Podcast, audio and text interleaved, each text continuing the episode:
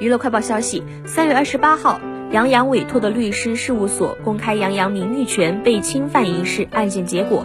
根据法院审理，被告人吕某发布数条博文，针对杨洋进行侮辱、诽谤，严重侵犯杨洋先生名誉权，需微博主页置顶位置向原告公开致歉，并予赔偿。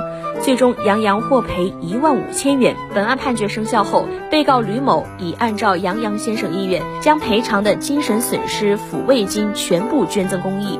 目前，上述款项已捐赠至山村幼儿园计划阳光专项基金。律师事务所还附上了被告手写的道歉信以及赔款转账截图。